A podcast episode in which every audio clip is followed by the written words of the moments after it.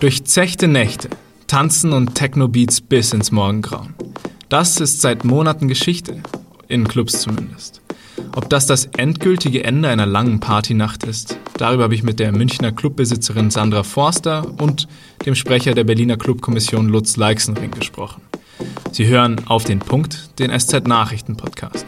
Am Mikrofon ist Gabriel Gabers. Schön, dass Sie zuhören.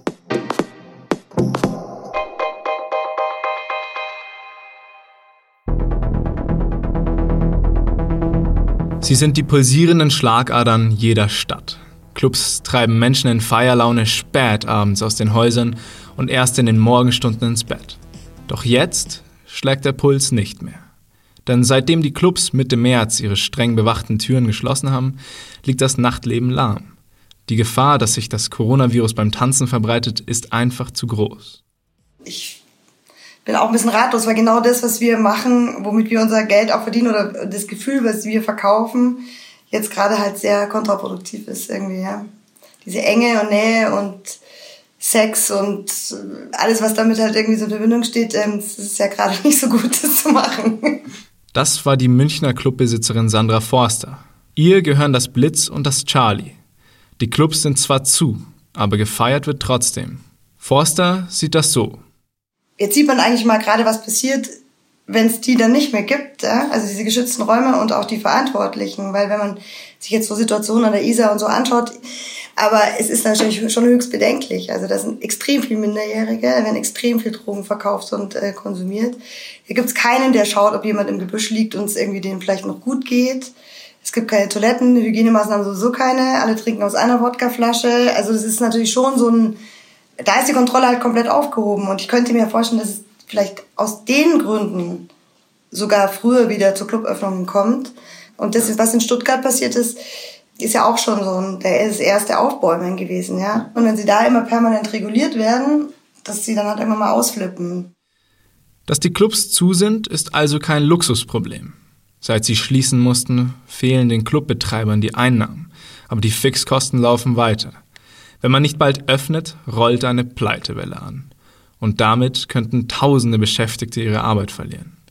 Dabei kämpfen viele Clubs nicht erst seit Corona ums Überleben. Die Mieten sind in Städten wie München stark gestiegen. Auch in Berlin geraten Clubs unter den Druck des Immobilienmarkts. Im vergangenen Jahrzehnt ist die Zahl der Clubs in Deutschland schon um rund ein Viertel zurückgegangen. KitKat, Bar 25, Griesmühle, Butan Club, das sind nur einige der Namen der Clubs, die in den vergangenen zwei Jahren untergegangen sind oder gerade untergehen. Mit der Corona-Krise werden sich noch viele weitere einreihen. Oder kann es doch weitergehen? Irgendwie. Darüber habe ich mit Lutz Leixenring gesprochen. Er sitzt im Vorstand der Berliner Clubkommission, die sich als Interessenvertretung der Szene versteht. Lutz, warum sollten denn eigentlich die Clubs gerettet werden? Naja, das, das Thema Clubkultur, das haben wir ja mittlerweile auch ähm, wissenschaftlich ähm, mal äh, bearbeitet, weil wir eben wussten, so aus dem Bauch heraus haben Clubs eine sehr wichtige Rolle in, in einer Stadt, insbesondere in einer Stadt wie Berlin weil sie eben Räume bieten äh, für marginalisierte Gruppen. Es sind Räume, wo die Menschen äh, sozialisieren, wo man äh, zusammenkommt, aber eben, weil es auch Kulturräume sind, wo eine, eine gewisse Ästhetik stattfindet. Ich glaube, dass der Exzess auch zum Feiern oder zum Menschsein gehört in irgendeiner Weise. Also das ähm, Ausprobieren, das äh, an Grenzen kommen, aber eben auch das äh, Loslassen und Fallen lassen und vielleicht anders sein, als, als man das vielleicht tagsüber in irgendeiner bestimmten Rolle ist. Das gehört auch irgendwie dazu.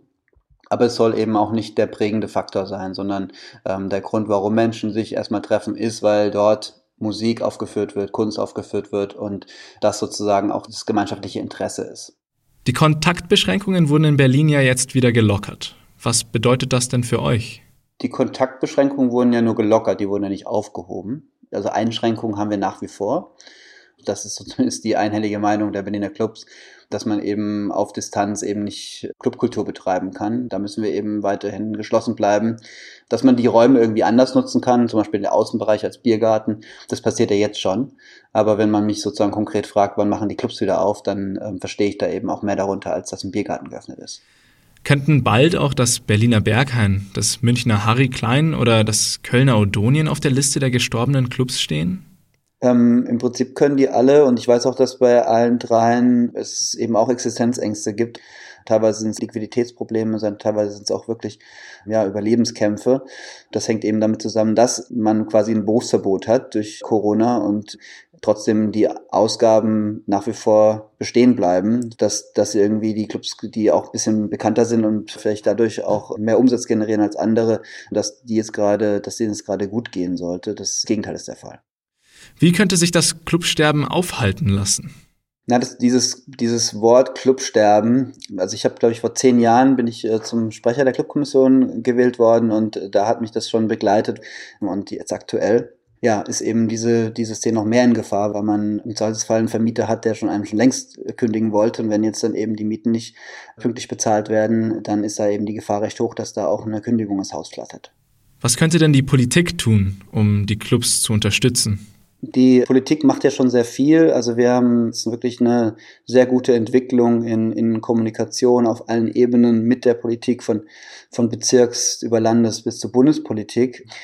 Da geht es in erster Linie darum, die Clubs auch anzuerkennen als Kulturorte, weil aktuell sind die baurechtlich eingeordnet als Vergnügungsstätten und sind damit auf der gleichen Ebene wie Casinos, Bordelle und Table Dance Bars. Und da denke ich, und dieses Gesetz ist, glaube ich, schon 70 oder 80 Jahre alt und da könnte man, glaube ich, mal eine Novelle vertragen, zumal wir eben von der Struktur her uns mehr eher mit einem Theater vergleichen, mit Künstlerbetreuung, Künstlerbühnenproduktion, Lichttontechnik, das ist alles eher, da sind wir viel näher an der Theaterproduktion als beispielsweise an einem Bordell oder an einem, einer Table Dance Bar.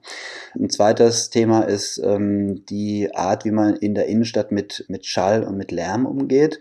Wir glauben eben auch, dass in bestimmten innerstädtischen Lagen das durchaus angewendet werden soll, also eine höhere Toleranz. Um das mal so ein Beispiel zu sagen, wenn, wenn man äh, momentan eine Anlage einpegelt in einem Club, dann muss man das am nächstgelegenen Fenster des äh, nächsten Nachbarn machen, und zwar bei offenem Fenster im inneren Raum, also einen Meter hinter dem geöffneten Fenster.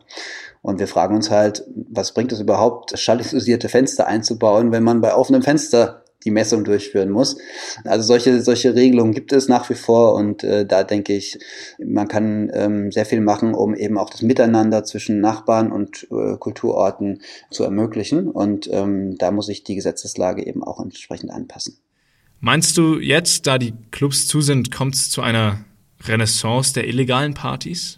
Ja, das ist zu erwarten, dass äh, Menschen, wenn sie, wenn sie irgendwas verboten bekommen und dann großer Drang danach ist, dass das dann im Verborgenen stattfindet. Und das ist äh, natürlich schon immer auch ein Teil von der Clubszene gewesen und bisher, also alle möglichen Auswirkungen waren nicht so drastisch, wie das eben jetzt in diesen Zeiten ist, wo man eben auch als äh, Virenschleuder, dass man eben auch ein, ein Verbreitungsort des Virus sein kann. Deswegen denken wir, dass, dass wir jetzt auch gerade in den Außenbereichen uns nochmal Gedanken machen müssen, ob wir nicht da eine legale Alternative anbieten müssten zu diesen illegalen Raves. Wir sind natürlich jetzt auch nicht die Politiker und Wissenschaftler, die hier sich intensiv mit Virenausbreitung beschäftigt haben. Aber man kann natürlich jetzt schon sehen, an, auch in den Statistiken, dass offensichtlich das, das Virus sich jetzt im, in, in Außenbereichen nicht so stark verbreitet wie in inneren Räumen. Und ähm, wenn man hier mit den ein anderen Hygiene- und Abstandsregeln im Außenbereich hantiert, glaube ich, müsste man auch Kleinveranstaltungen durchführen können. In der Schweiz passiert es übrigens auch schon jetzt, auch in inneren Räumen. Das sind wir mal gespannt, wie sozusagen diese Testphasen verlaufen. Aber für Berlin wünschen wir uns jetzt aktuell gerade Genehmigungen für kleine Veranstaltungen, Musikveranstaltungen im, im Freiluftveranstaltungen sozusagen bis zu 200 Personen unter entsprechenden Hygienemaßnahmen. Lutz, vielen Dank. Gerne. Die Corona-Pandemie stellt Europa vor eine Herausforderung von beispiellosem Ausmaß. Das hat Angela Merkel in ihrem ersten Zeitungsinterview seit Beginn der Corona-Krise betont. Die Pandemie lege offen, dass die EU weiterhin nicht ausreichend krisenresistent sei. Deshalb muss Europa nach Meinung der Kanzlerin zusammen agieren. Und deshalb brauche es auch einen gemeinschaftlichen Wiederaufbaufonds. Denn der bietet Kredite und Zuschüsse für die Länder, die von der Krise am stärksten betroffen sind. Das ganze Gespräch lesen Sie in der SZ von Samstag.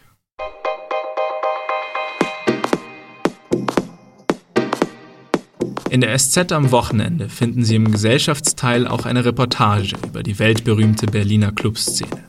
Nun soll ausgerechnet die Politik die Party retten. Ab Samstag am Kiosk oder schon am Freitag ab 19 Uhr mit einem Abo im Netz. Das war auf den Punkt. Redaktionsschluss war um 16 Uhr. Vielen Dank fürs Zuhören und feiern Sie schön, aber privat.